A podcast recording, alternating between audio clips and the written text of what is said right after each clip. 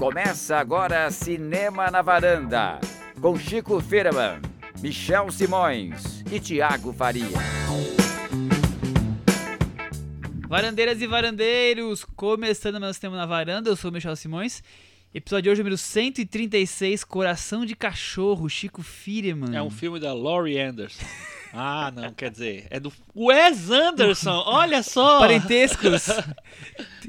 Essa correlação existia até dois segundos atrás, Thiago Faria? Eu descobri agora. É, Eu também. Mas é bem interessante. O Chico tirou isso da manga Já e pensou? nos surpreendeu. A mãe do Wes Anderson. Que- Quem não sabe, tem um filme de uma diretora, um documentário, né, que chama Coração de Cachorro, mas a gente não pensou nisso quando criou o título. Claro que pensamos. Ah, então tá bom. Pensamos. Cris, você está aqui com a gente hoje. Sim. Você é fã de cachorros? Opa. Vamos falar hoje sobre o filme novo de Wes Anderson e fazer um pequeno recorrido na, na carreira flamejante desse, desse cineasta. Gente, gostei, hein? O certo? filme é. Ilha dos Cachorros. Ah. Passado ali na. Uma animação passada no Japão, né? É, vamos falar das referências e tudo mais. Ok.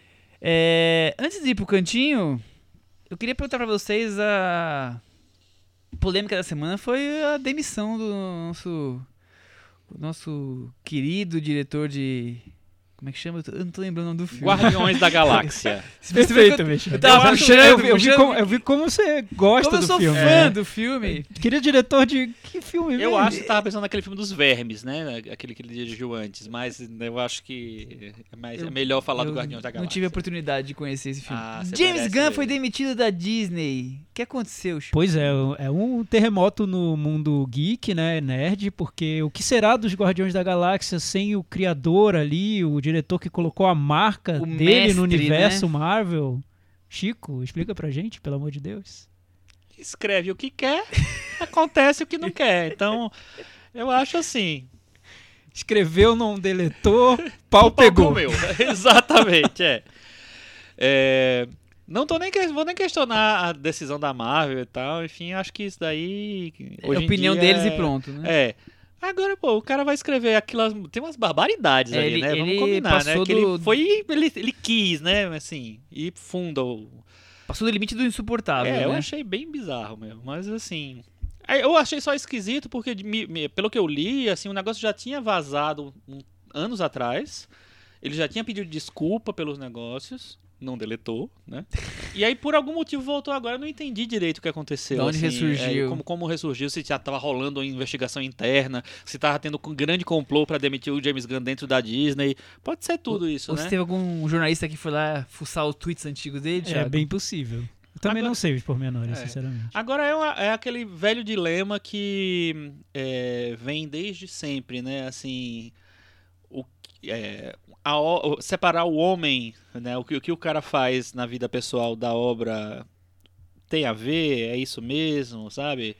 Eu é, lembro. tão, é tão subjetivo isso, né? É, enfim, eu acho meio desconfortável, né? Continuar. É porque ele na situação de, de trabalhando pra Disney, que é voltado pra crianças, Marvel, num tipo de, de dos filmes dele são filmes bem engraçados, de aventura, são, digamos assim, dos de todos os super-heróis, alguns mais fo- focados pra criança, assim, se é que dá pra falar que é focado pra criança. E aí ele fala as barbaridades que ele escreveu, o que escreveu, quer dizer, era muito absurdo a Disney, na minha visão, aceitar, ah não, vamos separar a obra do artista Era difícil e seguir, explicar é, e, continuar com ele lá, depois do negócio ficar. tamanhas fervendo, barbaridades né? ali que ele escreveu. Mas eu acho que é um sinal do momento que a gente vive, Ah, sem porque dúvida. Absolutamente, em, com sei certeza. lá, nos anos 90 seria perfeitamente viável É. você continuar man- mantendo um diretor, apesar dos, dos textos e declarações polêmicas dele. O politicamente correto hoje é a única forma de sobrevivência, né? É, não só isso, mas eu acho que uma grande empresa, uma grande, um grande grupo de entretenimento não consegue viver com uma pessoa polêmica assim. É. dentro ali do- das engrenagens do, do E eu grupo. acho que vai além dessa coisa do politicamente correto, que parece que é uma bobagem. quando Não politicamente é uma correto. bobagem Eu o que ele acho falou. é, é, pois é. Eu acho que é tipo assim, hoje em dia as, é, as pessoas se indignam mais com, a- com as coisas e é, as pessoas realmente lutam pelos seus direitos, vamos dizer assim, de uma maneira meio utópica, mas assim, é, tem uma mobilização das pessoas em relação a não aceitar determinadas coisas que antes dava para aceitar, vamos dizer assim. Então, eu acho que é uma reação natural, total do, do momento em que a gente vive, mas eu acho uma coisa é boa. Não necessariamente esse caso, não tô falando da demissão dele e tal, da decisão de demitir o cara. Eu tô falando assim, de- das pessoas irem atrás e acharem que o cara falar aquilo, não, não dá pra fazer, falar aquilo, né? Então, Cris, e você? O que você acha desse ocorrido? Tem, é, tem gente que tá, tem um- gente tentando defendê-lo, né? Alguns artistas que estão vindo a público pra tentar defendê-lo. Eu não sei direito, eu queria. Acho que vai ser difícil, né? Mas ouvir um, um pouco dele, né? Pra mim, tá.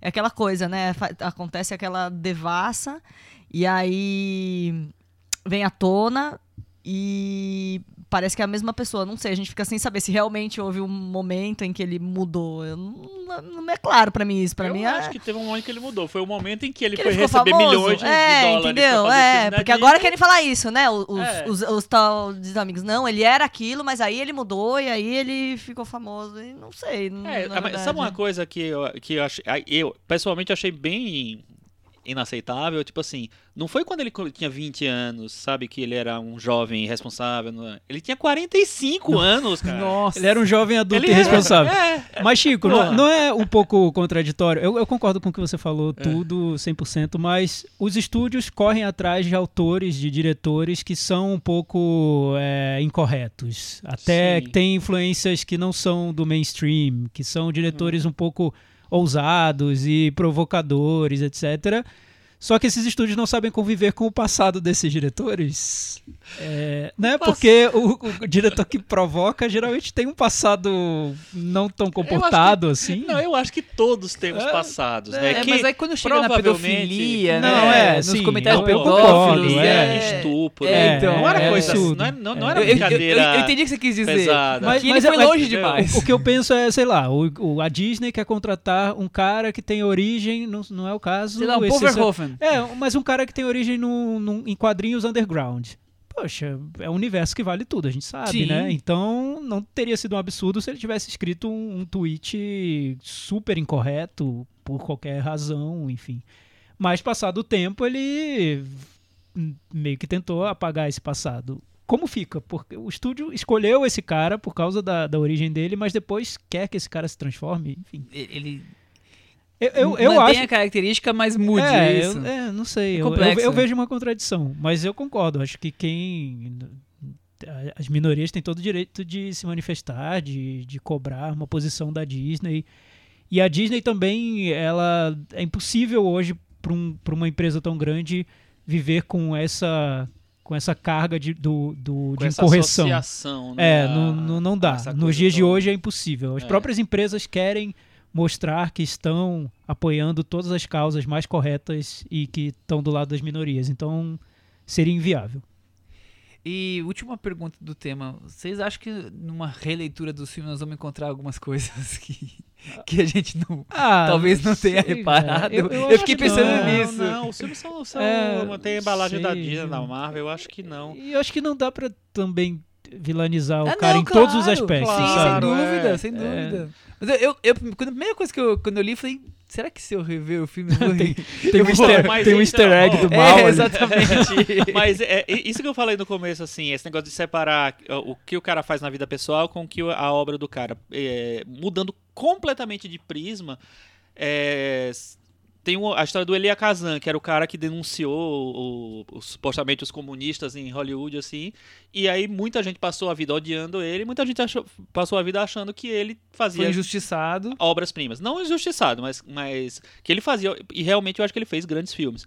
Mas. E aí? E aí, quando ele foi ganhar o Oscar honorário, metade da plateia levantou, a Levanta- metade, outra ficou sentada. é, E, e de cara feia. E aí, enfim, não sei. é, eu acho que tem uma. Um, um lápis, não, sei lá, um gap aí gigantesco que a gente nunca vai conseguir chegar a uma conclusão. muito bem. Vamos pro nosso momento aguardado Cantinho do ouvinte. com o Thiago Faria. Pois Late, é, semana Thiago. passada, semana passada a gente temático hoje. O que, o que que você Late, falou? Thiago. Late? Vamos Vou, fazer, Thiago. vou. É, semana passada a gente pediu pros nossos ouvintes comentarem, eles comentaram, foi Que legal. bom, que bom. Ah, É, Eles voltaram. graças a Deus. Voltaram, alguns só, não todos. A gente deu um puxão de orelha ali, não, não responderam. É, não tão, fomos abandonados, pelo É. visto. Triste, Realmente. triste. A gente vai fazer a chamada de novo. É, mas alguns voltaram da- das cinzas para falar sobre o Enigma de Outro Mundo, que foi o filme da semana passada do John Carpenter na nossa Cinemateca da Varanda. Um deles foi o Eduardo Roberto, Ô, lembram? Eduardo Olha, Roberto. ele tá de volta. Ele gostou muito do episódio, achou que foi uma grata surpresa. Ele votou no Enigma de Outro Mundo na nossa enquete. É, tava em terceiro lugar quando ele votou, então ele ficou surpreso quando o filme virou ali o jogo e ganhou. No sprint final. Foi ótimo ouvir que todos têm um filme alto conceito. Este foi meu primeiro filme do Carpenter. Assisti junto com meu pai na sessão Domingo Maior. Olha, Saudosa Saudosa sessão do... sessão Ainda existe Domingo Domingo Maior? Tem, tem. Acho que claro tem. Desde então, fiquei fã do diretor procurando assistir seus outros filmes. Até Dark Star achei em VHS nos anos 90. Nossa, só tinha de VHS? Eu vi Pois só é. muito tempo depois. Além dos mais conhecidos, aprecio muito seus filmes menores. Príncipe das Sombras, Eles Vivem e A Beira da Loucura. Interessante que ele também fez seu filme de ET bonzinho, o Starman, com Jeff Bridges. A gente não falou do Starman, Falou, mas falou. falamos um pouquinho, né? Eu a... Ah, Acho que não falamos é, tanto. foi Falou, foi... é, Citado só, Não lembro direito. Eu Pena não vi que- Starman. Pena que ele. Ah, eu vi. Eu vi no SBT. Nossa, eu vi Eu faz lembro bem. tanto Lembro de tempo umas eu nem sei. bolinhas meio transparentes. Enfim. É, pena que não Umas conseguiu bolinhas. Pena que ele não Que conseguiu. lúdica. mais espaço depois do ano 2000, apesar de sua apreciação ter crescido. Ele também ficou surpreso com a homenagem ao Bergman. Disse que atualmente é bem mais fácil encontrar seus filmes. Desde os ini- iniciais, ele sugere que de vez em quando vocês façam uma pequena homenagem a algum grande diretor de clássicos. Pode deixar que de Então, vez em quando você vai ser surpreendido. É, a gente faz de vez em quando, né? Quando tem uma- um gancho, uma, alguma coisa acontecendo, um aniversário aí, de vez em quando rola. Vamos ficar mais atento a isso, é legal fazer, Boa. é rapidinho e tal. Outro comentário legal sobre o Enigma de Outro Mundo veio do Rafael Agemon, que É, também grande voltou. Rafael Gemon. Olha, É, encontrei o Rafael nessa sexta, nesse sábado.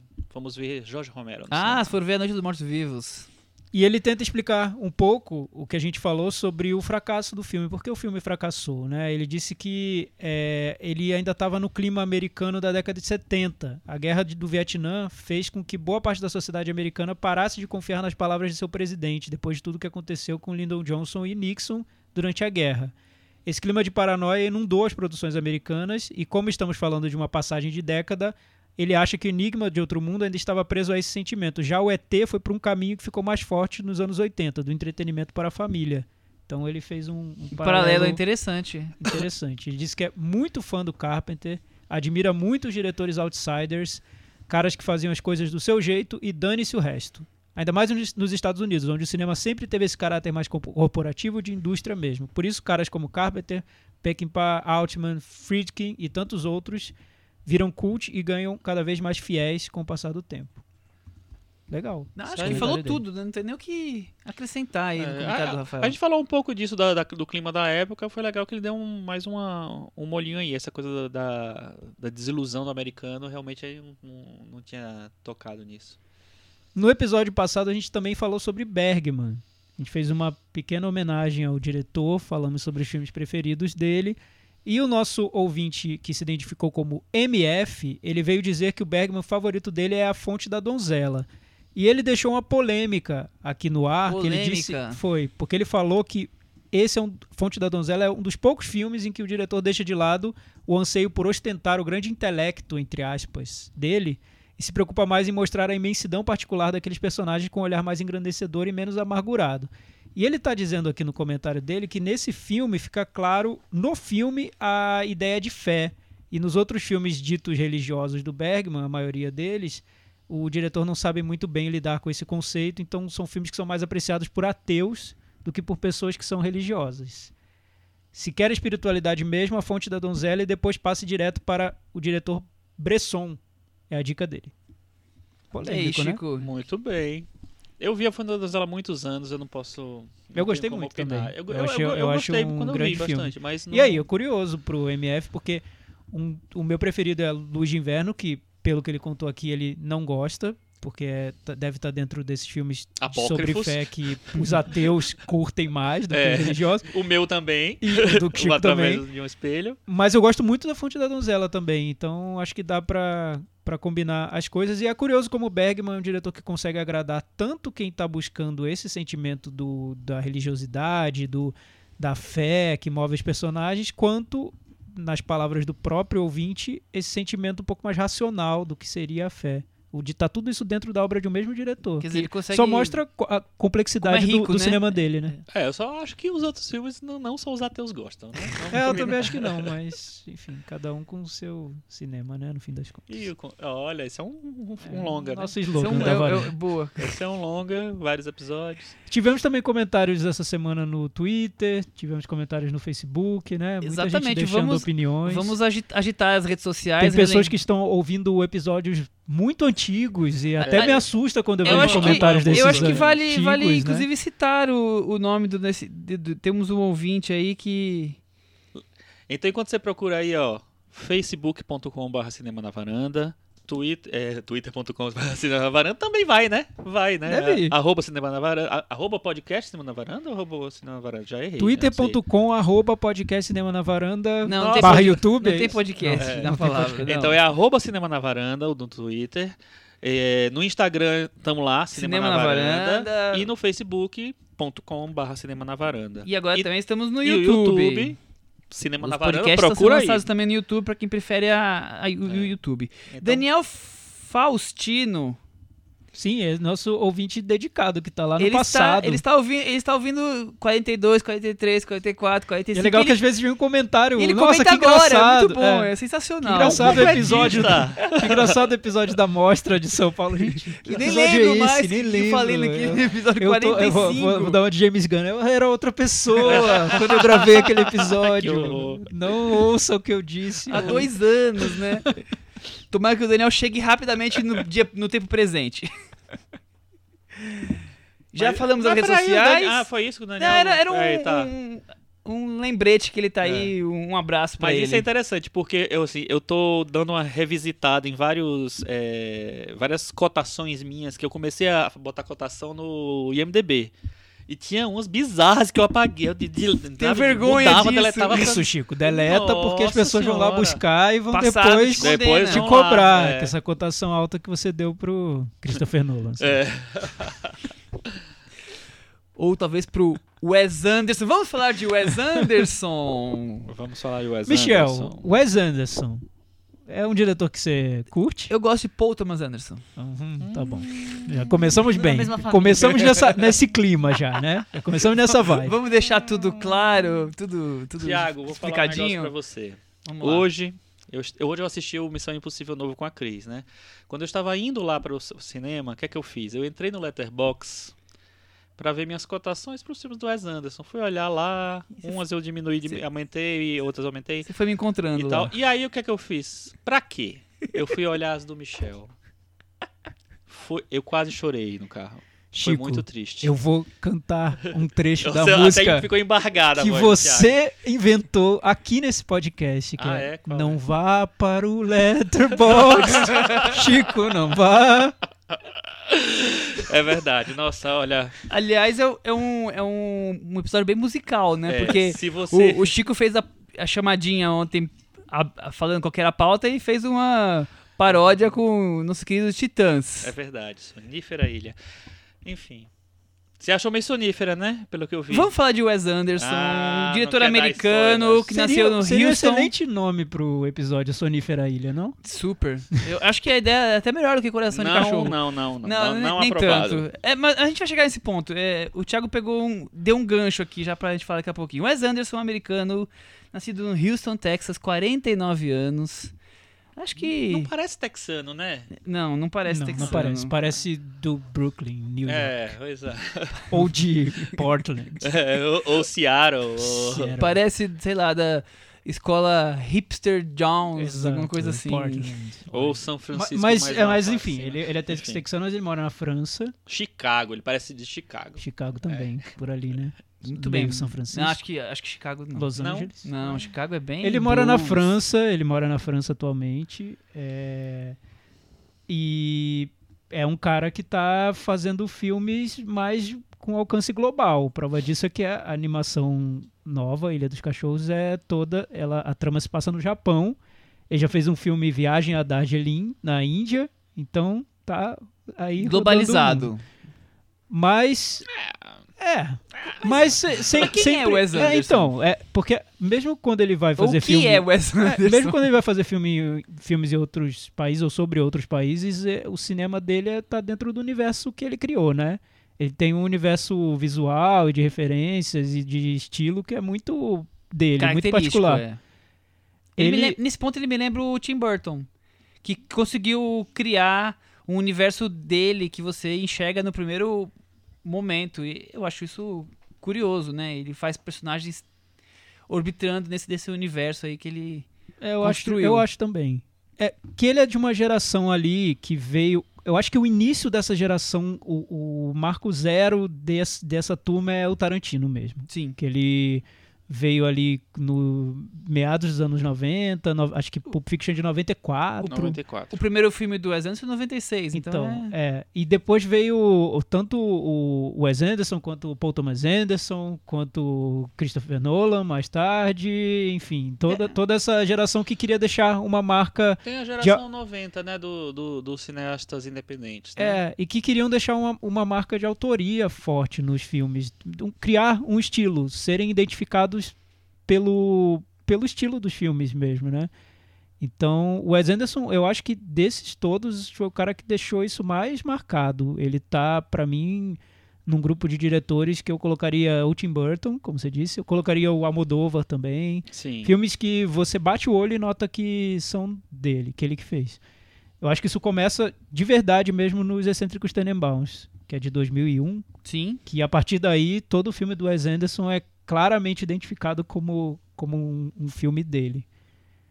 É, até porque os outros, os outros dois primeiros filmes são bem ligados à à à vida dele, né? O, o segundo, o é Demais, foi na escola onde ele estudou, quer Sim. dizer, É, tinha uma relação eu- mais mas eu acho próxima. já, deixou- já, já tem algumas, as marcas já estão ali. Eu nunca tinha visto o primeiro filme, que é o Bottle Rocket, que o recebeu um maravilhoso Adrenalina. título em português de Pura Adrenalina, que é, parece que é um filme de porrada, né? Ou então um filme de velocidade Eu, máxima. eu imaginei, eu não vi, mas eu imaginei É. um filme sobre esquiando. Enfim, é, pois é, Jamaica é, abaixo al- de zero. É, assim. alpinistas, assim. Mas é, eu, eu vi recentemente, é o único filme dele que eu não tinha visto. E já tem ali uma semente das coisas todas, assim. Ainda tem uma. a- de- acho que depois ele, é, sei lá, agravou, vamos dizer assim, essa, essa obsessão mais estética. E essa coisa da melancolia, eu acho que ainda estava muito começando ali. Os filmes dele são muito melancólicos, né? Então, é, ali acho que ainda tem uma, uma, é, uma coisa mais é, calma, vamos dizer assim. É, o 3 é demais eu vi há muito tempo também, mas eu também acho que ele, ele tem algumas coisas, mas realmente a partir do Tenenbaums eu acho que ele aumenta o. Ali ele encontrou a fórmula dele e, e É. se agarrou a ela Eu acho até que é uma, é hoje. uma fórmula que ele vai cada vez mais. é, sei lá. Você vai dizer a palavra aperfeiçoando e- vai doer meu coração. Não, é. Não, é- não, não, não fala assim. É, é, eu, eu não diria, eu não usaria a palavra fórmula. É porque é, é complicado, Não, é né? fórmula, A gente, a gente é- falou, é um- acho que a gente é um falou disso quando, criou, é, a gente falou disso quando falamos sobre Almodóvar também, que o cinema vira, quando os diretores têm muito essa marca no visual, na- no estilo, acaba virando uma grife que alguns consomem como se fosse um, um, um artigo comercial mesmo, né?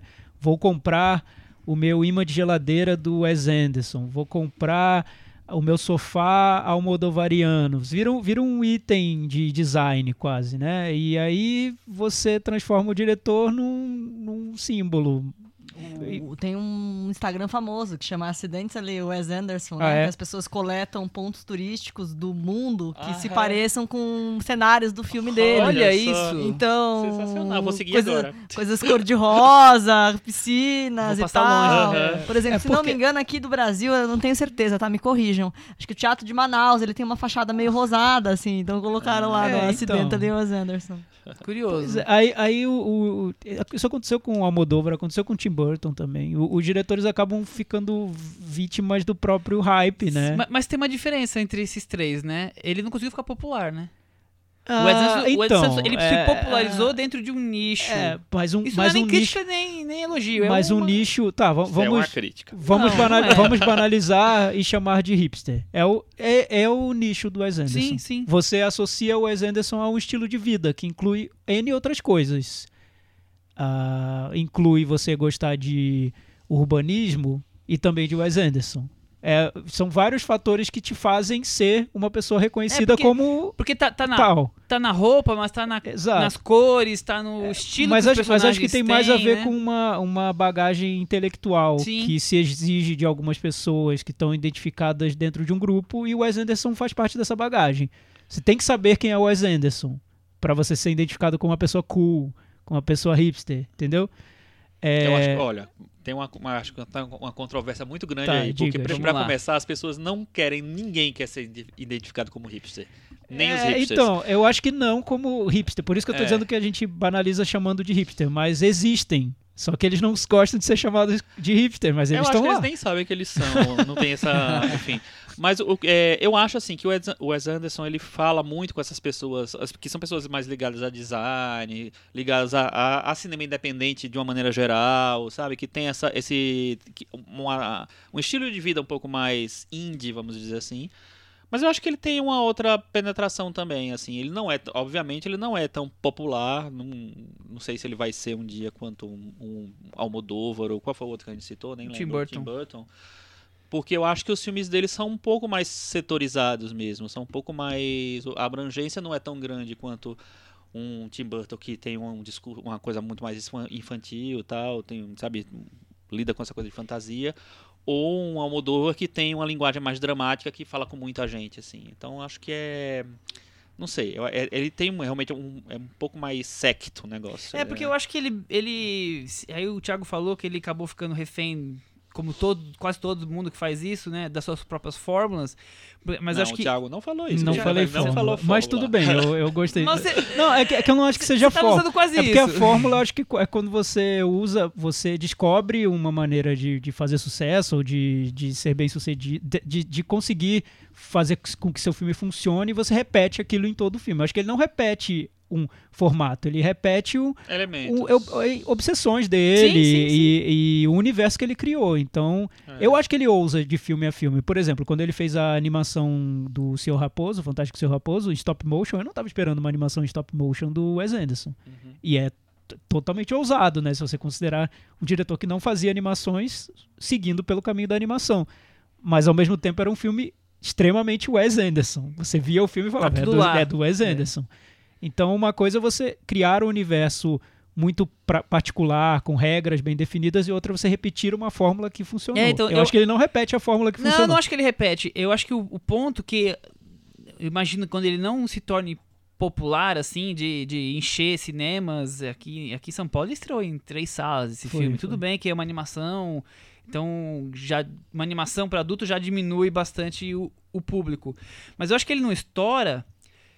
Talvez ele nem quisesse estourar, porque ele, ele trata de um tipo de personagem muito específico. Que são os personagens aí que, pra imensa maioria, são personagens estranhos, são personagens melancólicos, como o Chico falou, né? E tem sempre as esquisitices. E isso, a maioria das pessoas acaba não não se relacionando e acaba tendo um universo que que entende ou tá interessada nesse tipo de personagem que a imensa maioria não está. Eu acho que aí que é o ponto quando ele não, não se torna um Tim Burton que fala pra todos as- a- os públicos Mas sem é- perder a sua, o seu genuíno. Então, mas aí eu acho que é uma característica, É, não é uma, uma coisa de. Não é um problema isso. Como se fosse um, um degrau a mais que ele tem que subir, que ele subiria. Não, Tá, não mas sei, o que você tá falando, Michel? assim. Eu queria Eu até eu saber, perguntando pro, pro, pro Chico, que, que o que eu entendi que você falou, que é um filme pra pessoas que já entenderam a piada, assim, pegaram o sentido do cinema dele e são essas pessoas que vão entender cada filme que ele fizer. Não vou desentender, mas vão curtir. Tá, Vão gostar, realmente. entendi. Você concorda, Chico? É um cinema elitista? Elitista, não sei se a palavra é elitista. Eu acho que ela, ele tem um alcance menor do que se você for comparar. Mas será que tem que comparar com outros diretores? Não sei, sabe? É, tipo assim, Bergman, a gente acabou de falar, não é uma cineasta para todo mundo. As É. pessoas não se interessam porque ele é, tem, ele tem um, é, códigos muito fechados. É, se você não, não tem tanta intimidade com a obra dele, é difícil você entrar. Sim, realmente, assim. ma- mas por outro lado, é, acho que é boa a comparação, o- a do Tim Burton também, porque eu acho que o Tim Burton tem essa ligação com o público que já conhece, que já tá esperando um filme tipicamente do Tim Burton, mas ele consegue é, a comunicação com o público que talvez nem, nem acompanhe o cinema dele, que foi ver Sim. Alice no País das Maravilhas e, E gostou abraçou. do filme. É. Não, é, gente, mas o Tim Burton O Bergman sempre eu foi também mais achava, mas o Bergman É. eu também acho que ele tinha isso. Você não precisava ter visto todos os filmes do Bergman pra entender o próximo. Mas ele você- tinha você uma acha que conexão precisa mais ver todos os filmes do Wes Anderson pra entender? Não, então, Não. eu só tô, tô, tô jogando, jogando a questão que o Michel trouxe, Não, né? eu Porque eu acho que o. Michel tava falando isso. Eu entendi. É, eu, que- tava querendo é, identificar o Wes Anderson dentro desse universo aí, porque que ele tem um público. Mi- Michel, você acha que é um filme pra o público do Wes Anderson? Qual? O Ilha dos Cachorros? Eu acho que sim. É, é, tem tem, tem algumas diferenças do que ele já fez, eu acho, eu vejo isso, mas a essência tá ali. Então, é, quem normalmente gosta dos filmes dele tem tendência a gostar. Aí você vai poder gostar um pouco mais desse, um pouco mais do outro, mas tá dentro de um, do mesmo universo, assim. Eu vejo assim. Não, eu entendo o que você quer dizer, mas eu também acho, por exemplo, que o Paul Thomas Anderson é assim. Sim. É um cineasta que tem muitas marcas, que tem um cinema que, que você assiste os filmes dele, você percebe muitas conexões entre os filmes, de estilo, de é, maneira de, de temática, de tudo. É, também não são filmes tão populares assim. não, não né? são. Também nem, nem, que- tem, nem quer, nem quer eu, ser. eu acho assim, eu acho que ele, ele encontrou o público dele. Eu não, ele não acho que ele não tem uma. Um, uma- ele não quer falar pra tanta gente assim. Eu acho que às vezes ele termina falando mais por acaso, por exemplo, como aconteceu, com o Grande Hotel Budapeste, que virou meio que um fenômenozinho porque foi indicado a mil Oscars, sei lá, e tal. Então acho que teve uma abrangência maior. Mas eu não acho que, o, que ele tem essa Pretensões de, de fazer um filme muito 300 popular. milhões de bilheteria nos É, Estados Unidos. Eu acho que para o Tim Burton isso é natural. Por exemplo, quando ele faz Os, Os Fantasmas Se Divertem, é um filme bem Tim Burton, mas é um filme super fácil de você entrar, de você gostar, de você rir junto. É um cinema americano, uma comédia americana mais tradicional, apesar de todos Hum. Talvez as- mais popular? os elementos mais Então, mais popular. popular. É, E ó, o Tim é, Burton fez. Batman, então, enfim. Sim. É, eu É, acho o que eu vejo de diferença mesmo é nessa questão do lidar com o, o popular. Eu não vejo o Wes Anderson como um diretor popular. Não, Eu não acho, que ele é um diretor mais. Ele, ele busca um, al- algo mais segmentado. É, No, no estilo dele mesmo. Ele não, não lida com elementos tão claramente populares. O humor dele não é um humor Não. de não fácil é. acesso, não é é. um humor mais. é, mais pausado, ele trabalha com muitos silêncios, com ironia, então você tem que É embarcar mais- é, mais mesmo irônico, no, mais no, no filme. E vocês acham que tem muito do Wes Anderson no cinema dele? Como? Da persona Wes Anderson? Tem muito. Deve o que ele ter, passa, o que ele transmite É, em entrevistas, Porque- É, parece, né? É. né? Eu- é, ele então. Ele parece ser um e tal. personagem dos filmes dele. Eu, eu tinha só parece. essa visão dele das fotos, de, sei lá, num festival, o cabelo, o jeito de se vestir. Aí eu fui ouvir uma entrevista dele Aham. num, num podcast. Os filmes dele. ele é um personagem dos filmes dele muito. Eu acho que muito ele forte deve ter criado isso. os filmes dele pra ele viver dentro daquilo. É, o- talvez, O universo é. que ele queria, talvez, não sei. É, é, que é é muito criação de um universo. É. Até eu acho que vai além do que o Paul Thomas Anderson faz, que visual, ele tem marcas que se repetem a, a filme a unidade filme, é mai- é mas a maior. unidade É. do Wes Anderson cê- você consegue fazer uma mostra Wes Anderson e deve dar a impressão de você estar vendo um filme só, né? Dividido em, em partes. Que tem personagens em períodos É, em diferentes, períodos diferentes, situações diferentes. situações diferentes, sim. mas um filme coeso, né? E eu- você falou uma coisa interessante, que ele mora agora em Paris e que ele começou a fazer filmes fora. Então, ele fez o Grande Hotel Budapeste, que já, já era ocorrido fora da, dos Estados Unidos, né? Agora o, o Ilha dos Cachorros, quer dizer, o filme do, da vida aquática, não sei se é nos Estados Unidos, mas tá, tá ali. na- É, so- é inspirado no Jacques Cousteau. já né? custou, que, que é um personagem francês, né? Então, assim, ele. Acho que uma das características que ocorreu ao longo da carreira dele foi ele se globalizando na questão das histórias, né? E fugir do território onde ele fez lá a é Demais, que era dentro do cercadinho dele, a escola onde ele estudou, quer dizer... ele um pouco se, se negou a ser um diretor so- americano, né? Só Sobre Estados Unidos. Do quintal dele, é. Mas ao mesmo tempo eu acho que ele é- não é um diretor de qualquer de lugar nenhum, ele é um diretor do mundo do dele. mundo Wes Anderson, né? Porque ele leva o mundo dele para para outros Da lugares. Wes Anderson Lândia. É, É, eu boa. acho. E, e, na verdade ele tá lidando mais com referências de cinema e referências culturais do que com o- os países que ele retrata. Eu né? também acho. Eu, eu acho que, inclusive, depois a gente vai entrar nesse assunto, mas teve uma, uma discussão de apropriação cultural. desse- Eu acho que não, não vem ao caso isso. Eu acho que, não é- que não, é, não passa por Mas isso. acho interessante falar. A gente pode É, não, voltar A gente pode falar, assim. isso, porque. Mas eu acho que ele é, ele é, ele faz Isso- uma isso no coisa filme mai- novo? meio, No- no é. Tá. eu acho que ele Mas faz já, uma já, coisa já meio- tinha aparecido essa discussão no Darjeeling, no Viagem É. a Darjeeling, porque é um filme sobre a cultura indiana, mas que muitos acharam que era tratado de uma maneira superficial, que os personagens dele acabavam se sobressaindo e que a cultura mesmo indiana ficava em segundo plano. Então, Fiz mas eu não sei se será que é um esse. filme sobre, sobre cultura indiana ou é um filme sobre americanos indo pro, É, então, pra Índia? é, eu acho diferente, questão. sabe? Eu acho que tem um, vários pontos de vista aí. Enfim, não sei. Mas É, tem características, acho importante a gente falar. O Chico já falou da melancolia. A outra característica típica do Wes Anderson é o detalhismo absoluto, como ele compõe os quadros e os cenários, os personagens. Planos fixos simétricos, Sim, né? como É, se é fosse muito um, simétrico. como se fossem miniaturas mesmo, né? Inclusive, o Instagram que aqui a Cris falou Recomendou. é fantástico, porque realmente parece que ele fez todas as fotos. Não é? É maravilhoso, é maravilhoso. Até o, tipo, até o jeito É. que a foto é feita, assim. É, é- Repete é, o endereço legal. aí, Cris. É, ac- accidentally Wes Anderson, arroba accidentally Muito Wes bem. É, muito bom. Então tem corre o risco, eu acho, de ser um cinema muito o equivalente àqueles livros que você compra para enfeitar a mesa da sala e que as pessoas chegam na sua casa para visitar, pegam o livro, dão uma folhada e falam que bonito e deixam lá na mesa da sala. Uma- algo prazer um pouco superficial, Instantâneo, num, instantâneo no primeiro e, momento. é, e que agrada vai, aos olhos e quem não só. vai mergulhar na- realmente na, na É, filmografia. Esse seria o perigo. Eu acho que ele não corre esse risco porque eu Não. acho que ele, ele se aprofunda em Eu cada também filme. acho que ele... Mas esse público que eu acho que consome o Wes Anderson de um jeito meio ampassant, meio superficial, é um pouco nesse sentido. Olha que bonito, olha que bem feito, olha que Olha que perfeitinho. cool. Olha essa cor, que delicado, que fofo. Acho que, acho que ele acaba sem querer mesmo chegando a esse público Quero morar nessa sala. é, é, esse público do livro para enfeitar a, a sala. O que eu acho que acontece com o Anderson é assim que às vezes essas, essas obsessões ele consegue é, costurar numa com mais espontaneidade. E aí e alguns filmes eles fluem mais eles são mais é, são mais naturais. Eu não sei se isso é uma qualidade do filme ser mais espontâneo ou não. Pra mim é. Assim eu, eu, eu me interesso mais por filmes que eu acho que, que tem meio que mesmo que sejam planejados que tem uma certa espontaneidade. É, mas não, acho que também não é regra. Eu acho que você pode muito bem ter um filme completamente planejado, todo certinho, todo não sei o que lá, e ser um filme, um grande filme. E é curioso que ele é tão planejado e, e personagens tão excêntricos, né? Aliás, Sim. essa excentricidade me cansa, esse exagero de É. excentricidade Então, dos mas eu- o, o que eu ia dele. falar era isso, assim. Então, às vezes funciona, os filmes deles funcionam melhor porque eu acho que tem essa coisa mais, mais concatenada.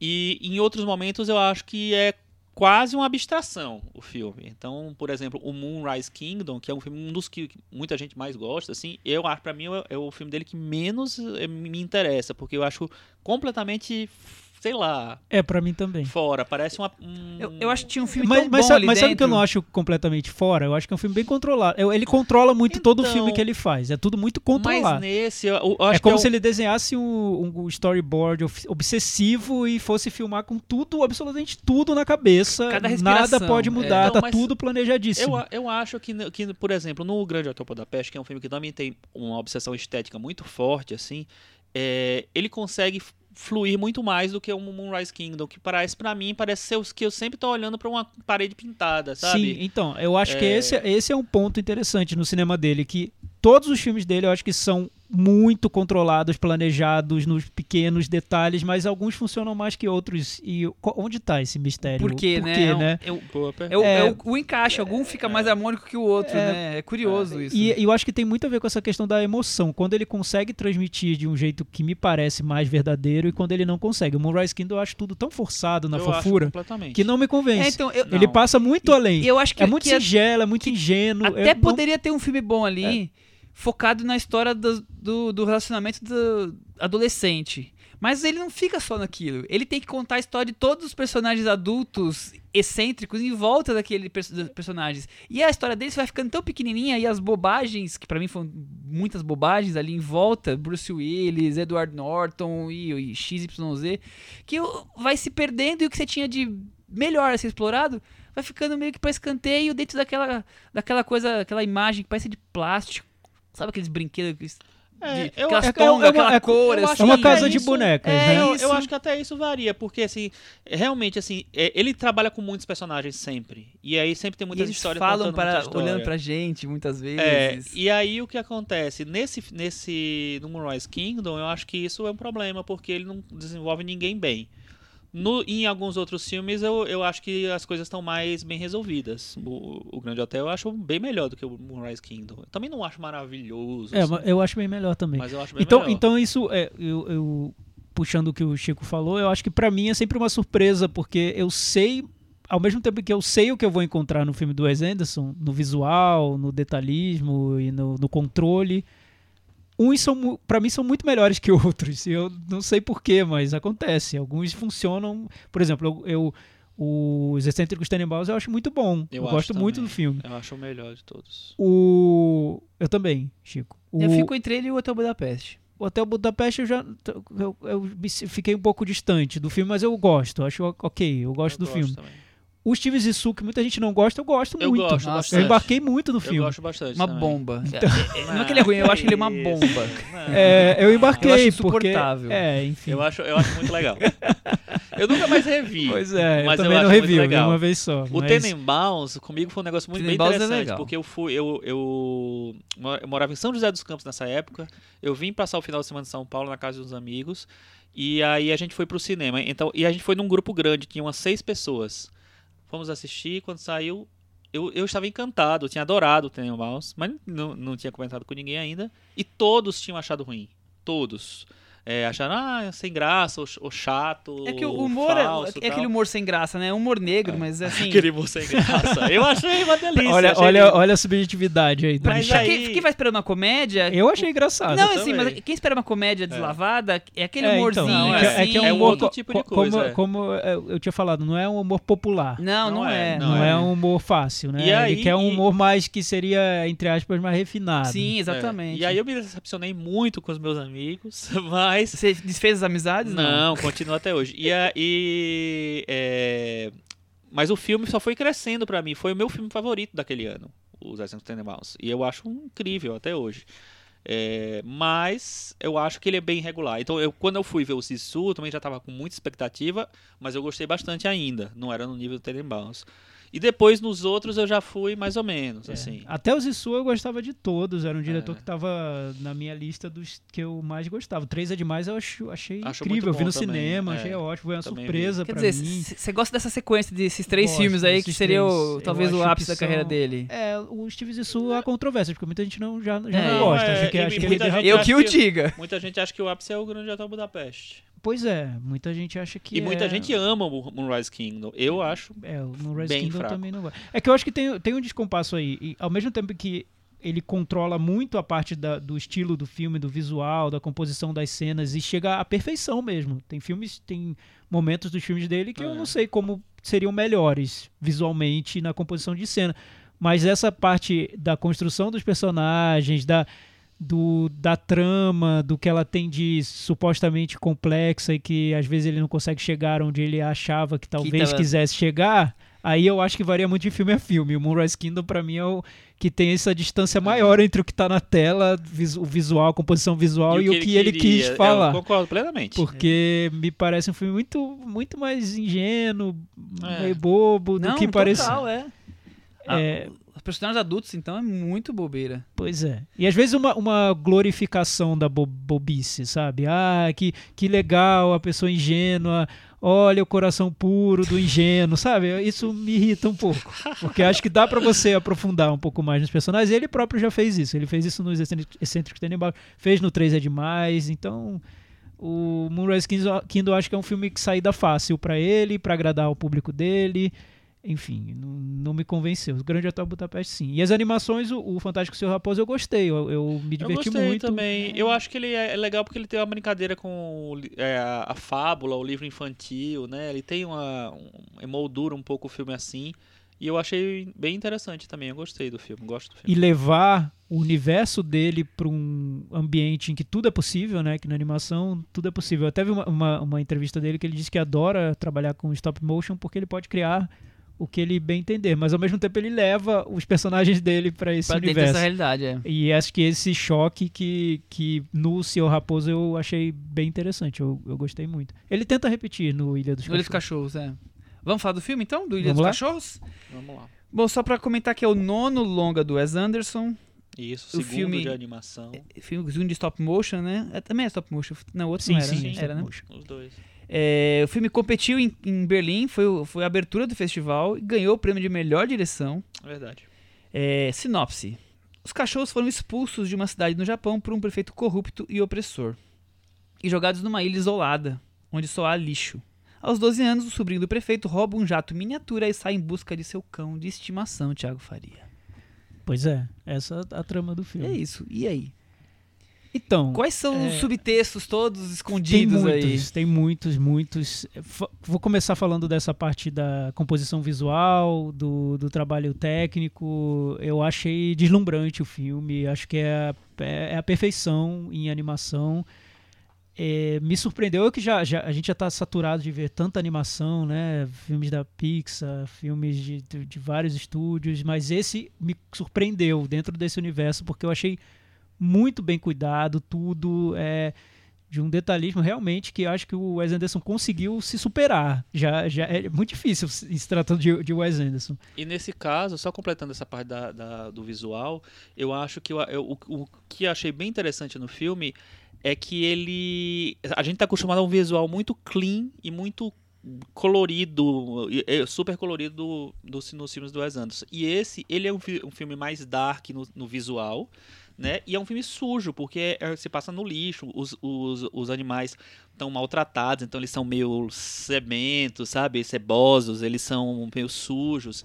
Então eu achei bem interessante um diretor que você que vem de tanto de uma sequência, principalmente do- nos últimos, né, do Moonrise King do, e o Grande Hotel Budapeste, filmes tão clean, tão bonitos, tão amarelos, rosas e tal. Roxos. E esse é um filme muito escuro, né? Um filme que tem, É. tem as obsessões dele estão Talvez ali. ele tenha sido cobrado para deixar um pouquinho sujo, né? Ah, não sei. Mas, mas, mas, mas, Chico, eu acho que é uma sujeira super controlada, linda. Dá Não. vontade de emoldurar o filme e botar na parede. não, né? eu, eu também É- achei é visualmente bonito, muito né? bonito. Você quer. Eu que via algumas cenas, eu até me desprendia da, da trama, porque eu tava ali admirando aquelas cenas maravilhosas e tudo. Depois eu vi o, o- uma entrevista com ele, ele contando como foi fazer o filme, que ele queria fazer planos muito abertos para mostrar detalhes de cada cena.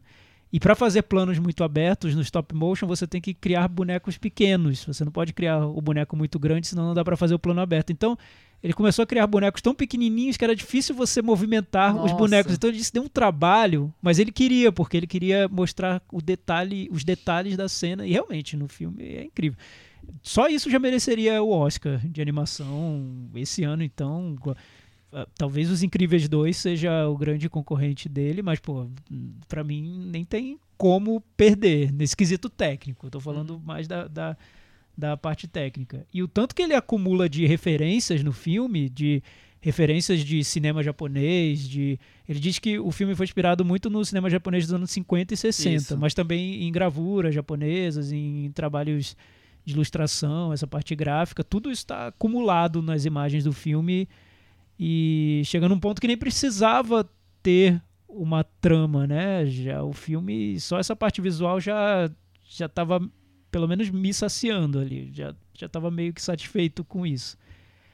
Mas tem também todos outros objetivos dentro do filme que aí eu não acho que sejam tão bem sucedidos quanto a composição visual dele. Acho que fica um pouco atrás. A trama mesmo eu achei um pouquinho simples. As pessoas estão encontrando um filme político ali dentro e eu acho que nem exista tan tanto filme político ali dentro. Eu vejo o filme Mas, político, é, mas eu eu vejo ele sei. no começo e no fim só. E É. depois, durante Eu- o, longo, o meio ele abandona. Eu vejo as coisas políticas, também acho que não são tão profundas, mas precisa ter, ter ser É, tão profundo, não. porque engraçado, assim, eu Só é, tocar no assunto acho que já vale a pena. eu acho. Eu acho que assim, que quando é, eu fui assistir o filme, eu não tava muito empolgado, porque eu é, não tinha gostado nada do Moonrise Kingdom.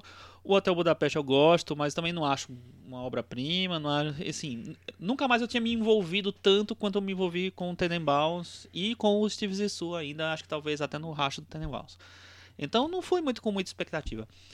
E o filme, me, eu achei o filme tão simples, eu achei, sabe, tem um diálogo que eu acho maravilhoso, que é, é muito simples, mas é muito inteligente e, e- e tem uma, uma inteligência até dos atores também. Vocês viram o legendado, Sim. né? É, que é o diálogo que. é, acho que é o único que tem grande mesmo com a personagem da Scarlett Johansson. Que, eu que tem uma, uma profundidade, sabe? Uma coisa de falar da vida, de falar do. Eu achei tão bonito aquilo ali, o filme me conquistou de verdade ali. Eu tava, eu tava achando legal tal, e ali eu achei, pô, é legal esse filme, tem uma, uma profundidade um pouco maior. Ao mesmo tempo eu acho ele muito simples, super simples. E eu acho que vi- tem em muitos momentos que é uma aventura, só uma, sabe, uma aventura em que os heróis têm que resolver uma coisa no final. É, e essa simplicidade me, me ganhou, assim, me envolvi completamente com o filme. É isso. Eu, eu acho legal é, ele tocar no assunto, né? Ele, ele provocar essa coisa das minorias ou, ou do. Como é que eu vou dizer? Preconceito, Dos da, perseguição dos é. excluídos, né? Tá aí, no caso, os cachorros, mas tudo bem, é uma metáfora. Eu acho legal isso ele, ele tratar. Ele trata isso no começo e no fim. E ele.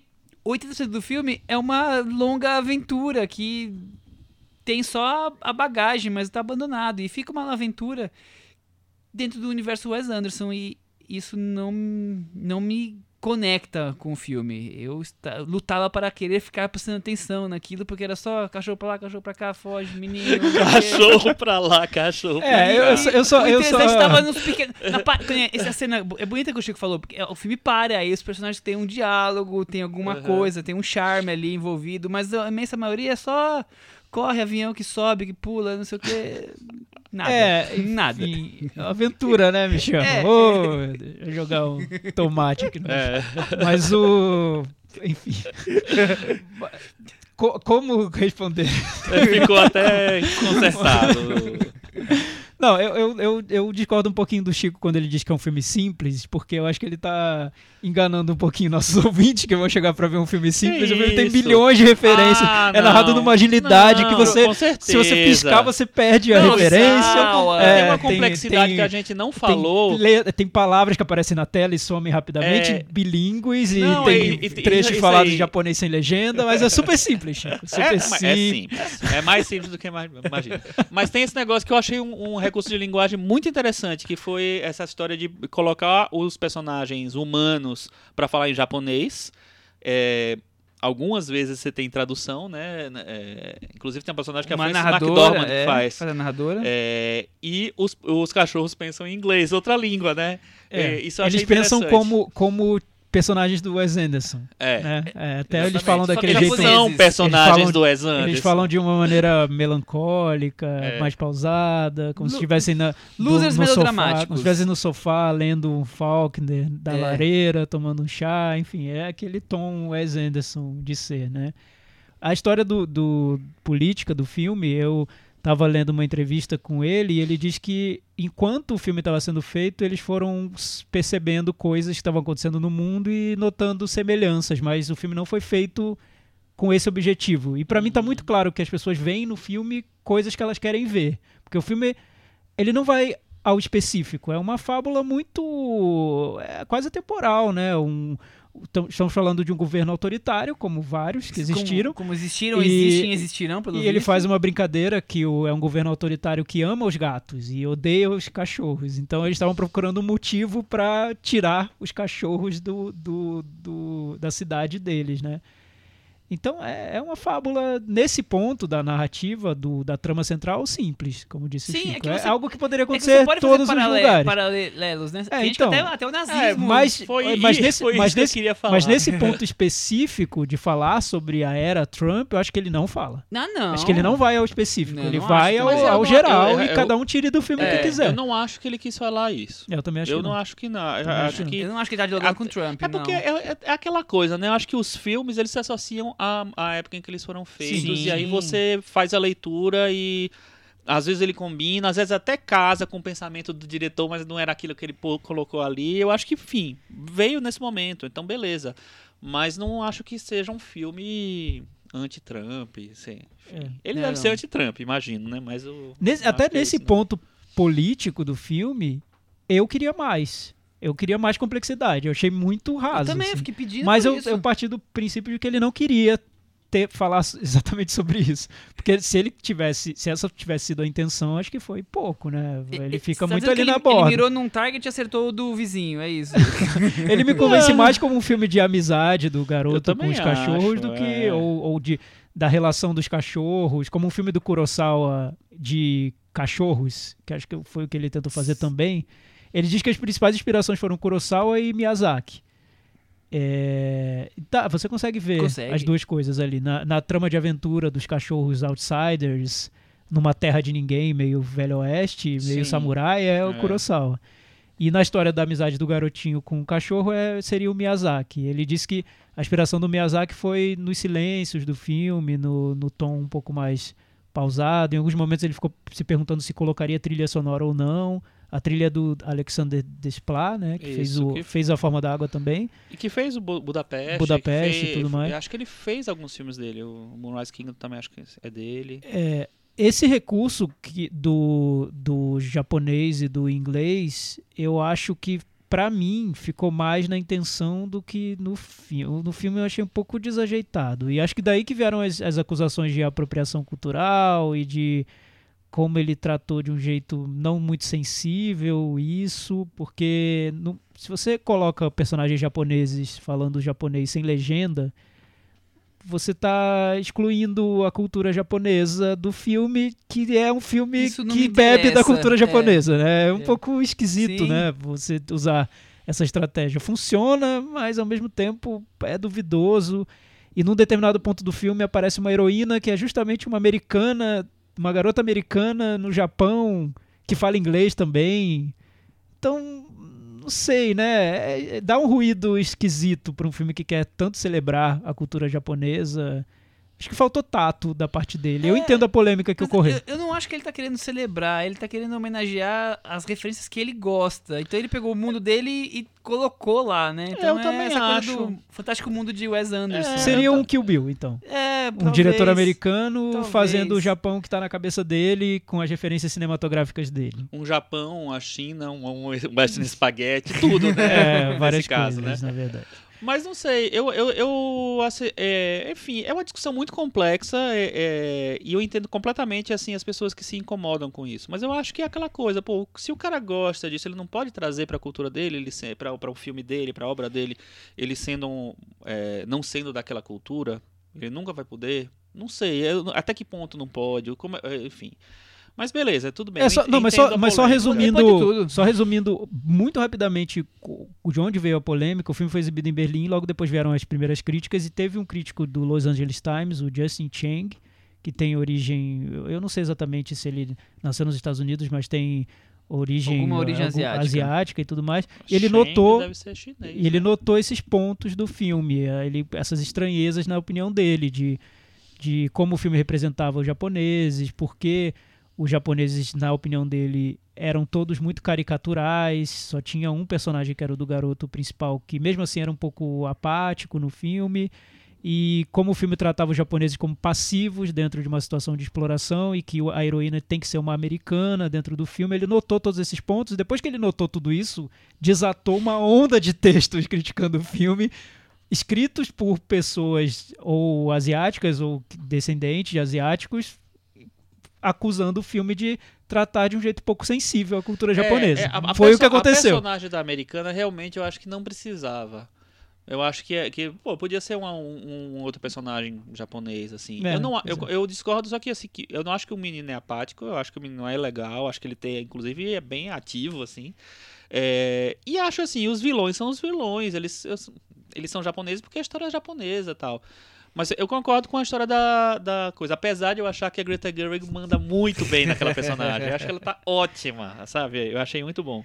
Mas, mas e- engraçado desses textos, eu estava lendo vários deles, é que eles não acusam o filme de tratar de má fé. Eles só percebem que houve uma falta de sensibilidade meio, mesmo, meio né? raso, talvez. É, como um estrangeiro que chega lá numa outra cultura pra fazer um filme e não percebe algumas coisas que ele não teria capacidade de perceber se ele não se aprofundasse muito naquilo. Então, foi de boa fé, ele- as pessoas percebem isso, só que queriam um, um pouco mais. Me lembrou um pouco de quando eu vi o Viva, por exemplo, que eu notei isso. Eu falei, poxa, parece algo pra turista sobre a cultura mexicana. Ou o Rio, que apesar de ter sido feito por um brasileiro, me parece um filme que Made in. vem de uma parte muito superficial da nossa cultura. Enfim, Mas pode eu ser acho que tem uma diferença, porque eu acho que o Viva e o, e o Rio. e o Rio são filmes que têm uma coisa mais folclórica. E eu não acho que esse tenha. Eu acho que esse tem referências, esse tem. ah, Ele se- empresta o, cen- o cenário, enfim. Mas eu não acho que ele, que ele tem uma coisa folclórica. Sim, é, não tem, não, acho que folclórico não, Chico, mas muito de cultura pop, né? Então, imagina um japonês vendo o filme aí, ah, tem sumô, ah, tem a trilha sonora típica, tem Kurosawa, tem... Então são referências que pra quem é japonês deve, devem ser muito sim, simples, né? Muito básica. As E que estão em todo e lugar. eles amam os gatos, né? E amam- Exa- Exatamente. É, enfim, Me- O Thiago vai ter outra polêmica, né? O filme. Tem qual? várias Tem, polêmicas. tem mais uma polêmica que ele estaria num Qual? tom meio sonífera, a ilha. Ah, sim. Teve um Ah. artigo escrito pela Vulture, que dá pra pra vocês pesquisarem, que acho que o título em inglês eu não lembro qual é, mas é algo como Por que as pessoas dormem no Ilha dos Cachorros? E que o que eles notaram é que depois de uma sessão, a primeira sessão de grande de imprensa que teve nos Estados Unidos, várias pessoas tuitaram que dormiram, cochilaram durante o filme. É, é engraçado, eles, eles tiram algumas conclusões ali que que o tom dos personagens é um pouco monocórdico, dos diálogos, ele usa muitos silêncios e tá num, num registro diferente do que as pessoas talvez esperassem de uma animação. Eu concordo com isso, eu não acho que seja sonolento. Eu, eu não, não dormi, nem fiquei com sono, mas eu entendo quem tenha ficado, porque ele tá num outro registro mesmo. Ele Mas não é sonolento, acho- ele, ele, ele É, encontra o, o- a vibe, a é um hipnose do sono, é é isso?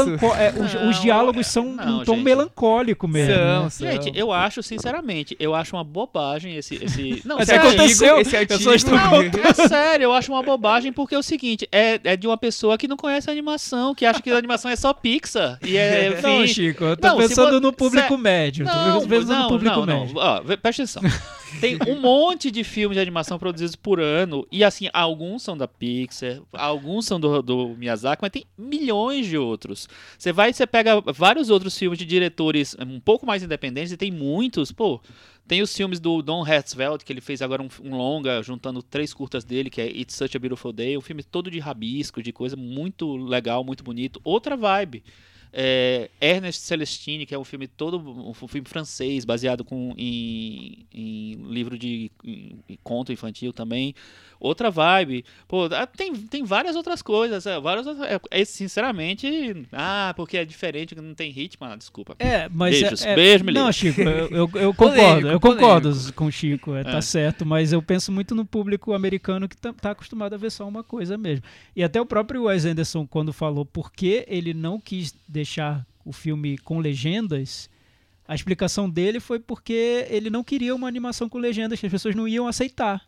Imagina, pra gente é absurdo, a gente tá vendo, Ele a pensou gente tá assim, vendo Ilha dos Cachorros com é- legenda. é- americano não vê É, legenda, mas então americano é não melhor vê nem colocar. É a legenda. cultura então, americana, seria, é. foi mais fácil para ele criar é, o diálogos japoneses super simples de serem compreendidos sem a legenda do que colocar a legenda. legenda pro público. É, é- é outra, outra realidade, né? Ia pesar mais negativamente a legenda do que. É, Não, mas Não isso, sei. esse é um problema dos americanos. É, Eles têm uma forte. cultura de não querer. Então, você vê as- a bilheteria de filme estrangeiro lá, é quase nula. É, E eu acho que tem a padronização também do ritmo do. Acho que aí a gente entrou numa outra questão do por que Ilha dos Cachorros É. deixa tanta gente com sono nos Estados Unidos, talvez. Porque existe a padronização do ritmo dos filmes. Os filmes têm que ter um certo ritmo, tem que É. narrar de uma certa tem que ter um maneira. ritmo americano. né? Montagem, É. é, sim. É, Se É. você muda um pouquinho, já provoca um estranhamento total, né? É impressionante. É, é e o Wes Anderson muda. É uma animação que eu não acho que esteja no, no padrão Pixar, Disney, Não, na maneira como ele nenhum. narra De a maneira trama. nenhuma. De jeito bem- nenhum. bem É um filme do. Wes Anderson. é, Total, é. com todos os seus elementos. Essa É. parte emotiva do filme, só uma pergunta pra vocês. Vocês, eh, isso tocou vocês? Vocês acharam um filme que funcionou nesse ponto? Então, o que, o, que- o, que eu, quando eu falo que o filme que achei o filme simples, foi, é no sentido de assim, eu não acho que ele é um filme gran- muito profundo. Eu acho que ele tem alguns momentos de, de profundidade, como a cena que eu falei. É, eu não acho que ele é um filme que ele, ele é, mergulha tanto na melancolia. Eu acho que ele mergulha Wes Andersonmente na melancolia. Então, eu acho que é, é, na- é no, no que a gente já está mais ou menos acostumado. É, eu não acho que ele vai é, exagera como Moonrise Kingdom. Eu acho que ele tá ali, ele vai sair um pouquinho, porque eu acho que tem um, um respiro é, natural de ser uma animação, de ser um filme que tem uma, uma leveza, né? Eu acho que tem uma leveza no filme que, que sei lá, não faz ele, ele virar um, um grande filme triste. Apesar de ele ter, ser melancólico, sim. Eu acho que é um, mas eu acho que é um filme que sai da- consegue sair dessa armadilha. Então, pra mim, assim, eu me toquei por essa simplicidade. Eu acho que ele é delicado. Eu não acho que ele é meloso, que é Não- mas não emociona. Não, eu, emocionar. Acho que eu não me emociono porque eu acho que ele tá, na parte dramática, andando um pouco no lugar comum. Enquanto ele tá se construindo visualmente questões diferentes a cada filme, alguns mais, outros menos. Esse daqui, então, como você falou, aí ficou, você ficou vidrado na questão visual. Eu acho que quando a, a parte dramática ele tá andando muito no lugar comum, ficando mais ou menos no que os outros filmes já fizeram, claro, com histórias diferentes, mas a parte do tocar as pessoas é mais ou menos a- o quão raso ele consegue chegar, ou com raso não, o quão profundo, que não foi muito profundo, e aí acaba ficando muito parecido. Eu E eu acho que é o objetivo isso. dele, viu? Nesse filme me deixou isso muito objetivo, claro. quê? Tocar também, ser emocionante. Você acha? Eu acho. Nesse filme me deixou claro. Não me senti, não, É. sen- não senti No, assim. no Budapeste eu nem tanto, mas eu acho que ele, ele para mim esse filme ele tá controlado como nunca, tecnicamente deslumbrante também, como nunca. Eu achei incrível.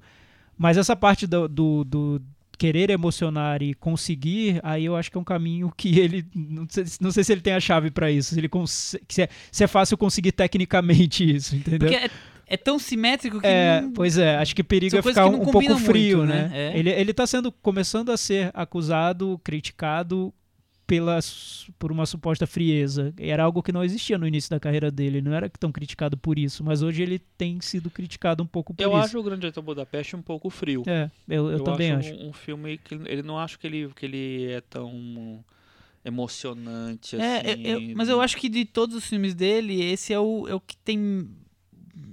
É que falar que tem menos Wes Anderson seria um, um equívoco. Mas ele tem um pezinho mais pra fora do que qualquer outro filme dele. Mas eu acho bem o Wes Mas Anderson.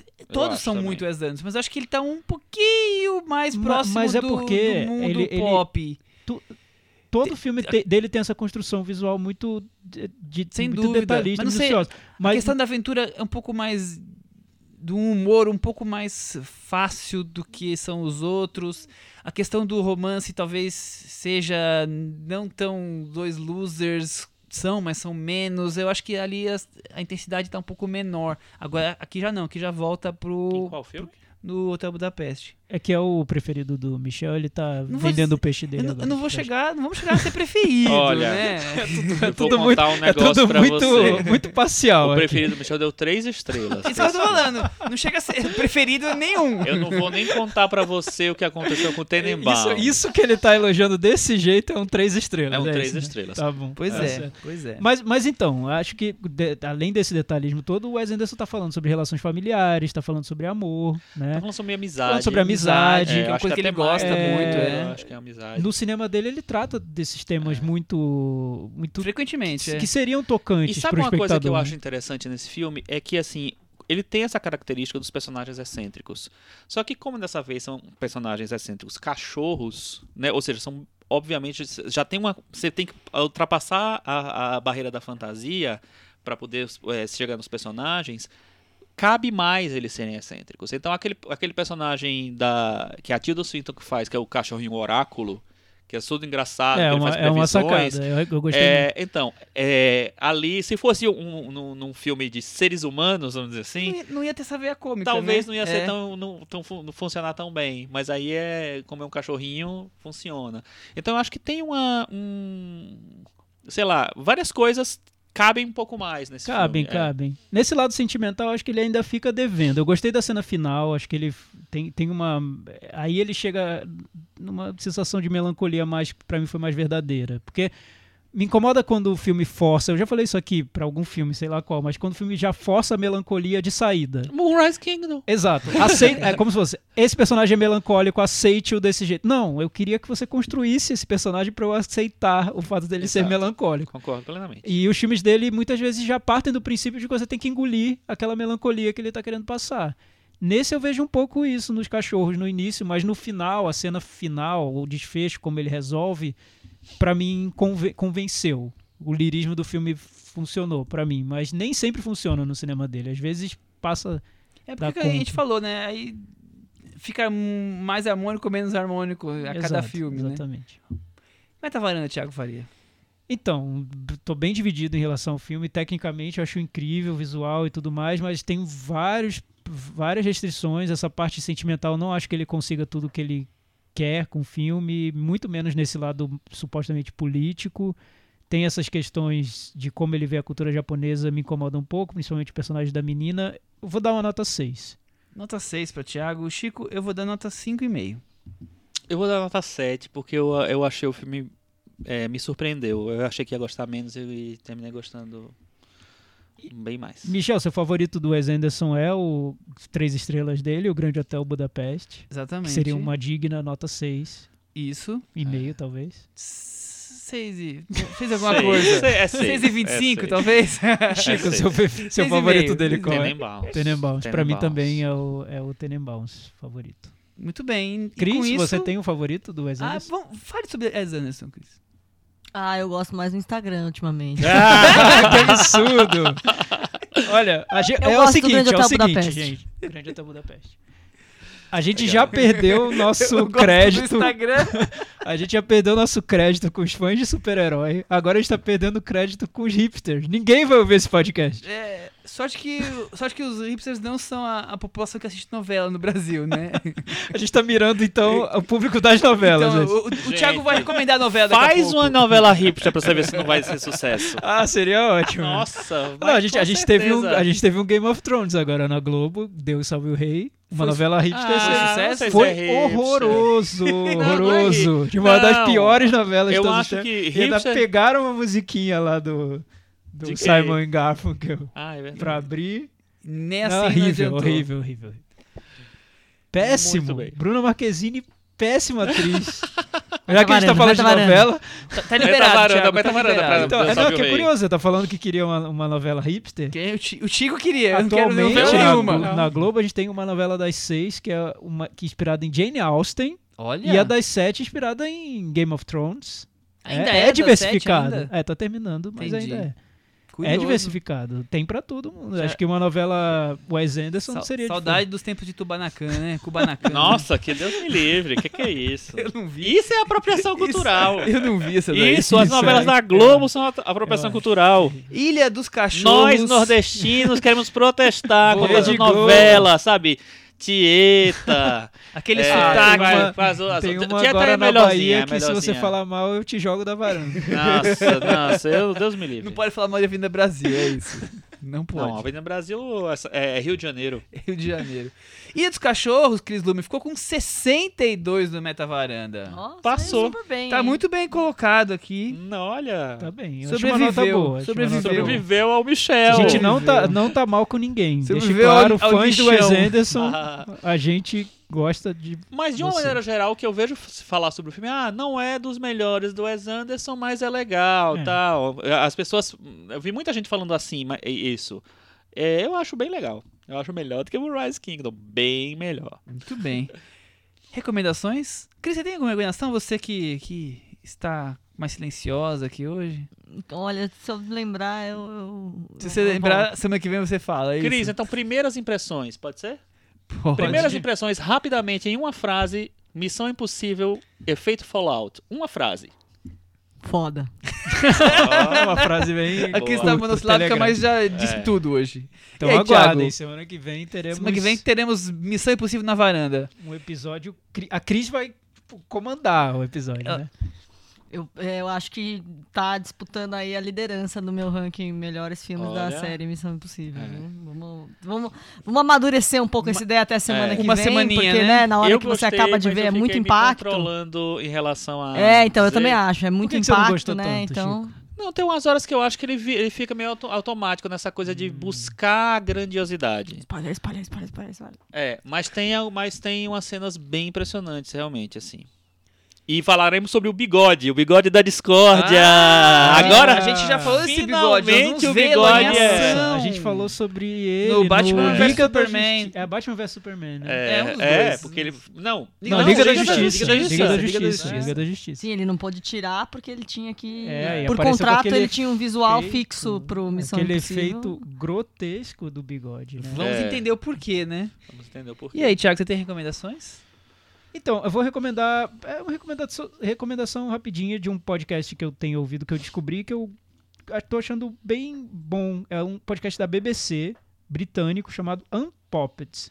Que é, un- é, é de cultura pop, mas Unpopped, que a ideia é você Ne- desmembrar. Uma negação aí. Não, não é uma negação, é você eleger um grande evento que já teve, já ocorreu da cultura pop e, e analisá-lo e trazer para os dias de hoje e tentar entender o que sobrou dele, como ele influenciou e como ele não influenciou. Então, recentemente eles já falaram, teve um episódio sobre Watchmen, a série de quadrinhos, explicando o que foi, qual foi o legado dela, comparando com o filme, enfim, bem interessante. E a mais recente é sobre o game Final Fantasy VII, que foi um game que meio que revolucionou o estilo, porque Viva os foi games. quando o, o videogame se tornou mais cinematográfico e Uhum. trouxe referências de, de cinema. Então é um episódio que. bem curioso. Eu recomendo esse, esse podcast, muito bom. Muito bem. E aí, Michel Chico? Simões, você. Eu- primeiro, eu- vai. Eu tenho duas recomendações. A primeira vai começar na Cinemateca, uma mostra de filmes franceses inéditos. Ah, que legal. E tem alguns filmes que eu queria ver. Um eu já vi. é, vai do dia 26 do 7 até 5 do 8. E Pra mim, o que eu mais quero ver é o Bárbara, do Mathieu Amalric. Ah, eu vi. Mas é, um, é como se fosse um Varilux é, É, dois, assim, lá do B. Não, não, são, são lá do B. São filmes que não são de grande destaque. Por exemplo, eu já vi o A- uma, do- uma Dose Violenta, que é de um diretor de filmes pequenos, franceses. Mas são Tem filmes o- que têm distribuição garantida? ou Não, não tem distribuição. Eu acho que é. é- é a- é- Acho que é por isso que não tem. É. Justamente não tem. Tem o, o Lala Pauline, O Olho do Ciclone, não são filmes que haja alguma distribuição.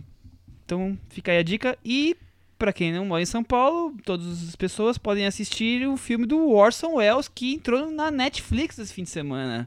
O Estrangeiro. Ah, é. O- a Netflix, como vai lançar o filme inacabado dele, que nós estávamos aguardando ansiosamente há 50 mil anos, ela, a Netflix faz isso, ela começa a colocar filmes do, da- do ator ou do diretor devagarzinho, né? E a- o Estrangeiro foi o primeiro, que é aquela história... O próximo Wells é um, um per- personagem alemão que foge do, do nazismo, tenta se esconder nos Estados Unidos, vida camuflada, casar-se, e aí acaba sendo descoberto. É bom, muito bom. É bom, é Orson Welles, né? É. Um suspense típico da época. E aí, Chico, sua recomendação? É, mas tô fraco de recomendação. Eu vou recomendar amanhã, quarta-feira, tem de novo A Noite de Motos Vivos no IMS, então é uma oportunidade boa para assistir esse filme numa tela grande. A cópia tá restaurada, super bonita. É, e uma desrecomendação. Nossa! Opa. É, eu vi esses dias o filme Próxima Parada Apocalipse, que é um filme de terror apocalíptico né, na, no Netflix, é, com o Forrest Whitaker. E é uma porcaria. É, mas é o que, Chico? É produção Netflix? É produção Netflix. é? Com Forrest Whitaker? É, Eles, só- só- eles conseguem fazer só coisa ruim, né? Impressionante. Por quê, né? Acho que Eu é não- um eu não- fenômeno eu não consigo incrível. entender. né? Eu Que não que- consigo que entender acontece? quem aprova os, os roteiros, os projetos, porque a gente viu aquele, a gente considerou falar aqui daquele Anon, não é isso? Ah, não, a gente considerou, a que gente é nem o- falou é aqui. do cara do, que fez o Gataca, o, esqueci o nome dele. Andrew Nichol. Andrew Andrew Nichol. Nichol. Simone. Vimos o filme, achamos uma porcaria, não vale a pena fazer nada. Aí tem esse daí também que é uma porcaria. Qual foi o outro que a gente... Ah, eu vi, o- o- não gostei também, o Psychokinesis, Psychokinesis deve ser, que é o filme do diretor do. Invasão Zumbi, que eu acho maravilhoso, assim. Esse eu achei tão sem gracinha, Mas sabe? será que, o que. Como explicar, né? Eu não será que sei. é toque de caixa? Não sei, Não tem ser. tempo pra desenvolver os projetos, as Não sei, ideias. porque às Porque vezes... qualquer episódio de série é melhor que esses filmes que, filmes eles que eles estão fazem. despejando, É né? impressionante. Impressionante. Eu, eu, recentemente, faz um, sei lá, uns, uns dois meses, eu, eu procurei uma lista, tinha uma lista de dos todos os filmes, as produções originais, o coisa, eram cento e poucas naquela época, 110, 115, uma coisa assim. Não tinha de verdade, não tinha um filme que eu dissesse assim, nossa, esse filme é legal. Os, tudo era meia boca ou muito ruim. Era um negócio impressionante. Qual foi o melhor? Okja?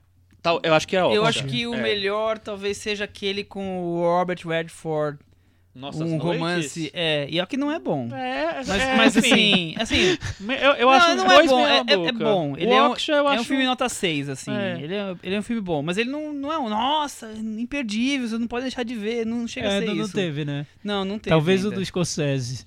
Vai que. Ah, não. Ixi, tem o que medo, viu? Tem o prometido do. Do mexicano, esqueci o nome. Do Quaron agora, Do né? Ah, Quaron, é, sim, também é dele, é Acho verdade. é. Queria Eu acho que vai ser o do Orson. Welles. Acho que a Netflix tá precisando. Acho que vai ser do? Orson Welles, mas revitalizar aí não essa, é, né? Também acho. essa área cinematográfica deles, porque tá difícil.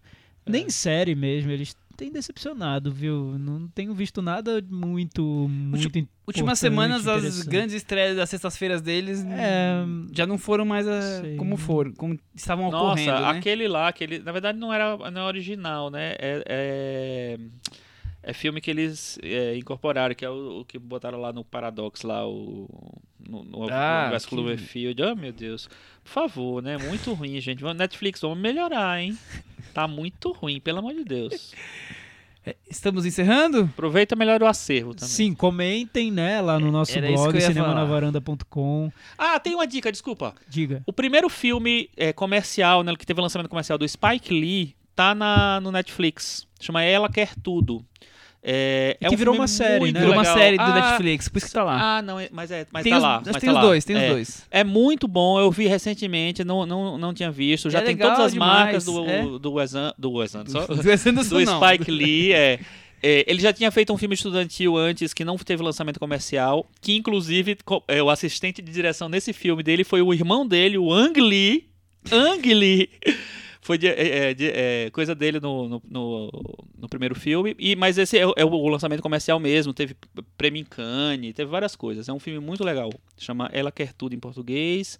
E eu esqueci o título em inglês. She's Gotta Have It. She's Gotta Have It. É, é bem E legal. a eu gosto. série eu cheguei a ver o início, é simpática. Não é muito boa também, não, mas. A atriz vale, do tá filme ok. faz uma ponta na série. não sei se é um tá- papel fixo. tá- vai. É, eu acho que É, a Netflix é. tá devendo em séries. viu? As séries mais Tá interessantes devendo em estão. filme, tá devendo co- em fora. As séries mais interessantes estão fora da Netflix, que é uma vergonha, né? Eles É. estão aí com todo o dinheiro do mundo e não conseguem. Só conseguem La Caça de Papel. O máximo que eles estão conseguindo agora. Ah. E o Merli é É deles? É, eles, Merli, eles, eles, as pessoas, eles tem gente que ama, né? Mas é aquela coisa, né, Chico? A Netflix virou a TV aberta de algumas, de muitas De pessoas. muitas pessoas. E o que tá passando lá as pessoas veem e é o que, é repercu que repercutem e etc. E criam, criam esse ciclo. E muitas Exatamente. vezes não, é algo que não tem grande qualidade que tá sendo comentado só porque tá lá sendo exibido. E The Crown só o ano que vem. então. É, esse- eu acho que é uma das exceções das da Netflix. melhores coisas, é, é a né? coroa da Netflix que eles guardam lá com muito cuidado Eles- no eles armário. É, não, eles lançaram frames cautelosos esses, nos últimos dias da, da nova rainha, da nova princesa Margaret. Veremos. Mas eu imagino o executivo, uma reunião da Netflix, o executivo da Netflix chega e fala: Gente, olha só, essa semana sai, temos cinco séries e outros canais que estão bombando e todo mundo comentando sobre elas, e aqui na Netflix, o que, que a gente tem? Pô, Isso, isso que Orange is the New? Black, quarta temporada. Tipo, não, né, gente? Vamos, vamos melhorar, vamos trazer séries melhores. É isso aí, então comentem, participem, acelerem nossas redes sociais aí e até semana que vem. Tchau. Tchau.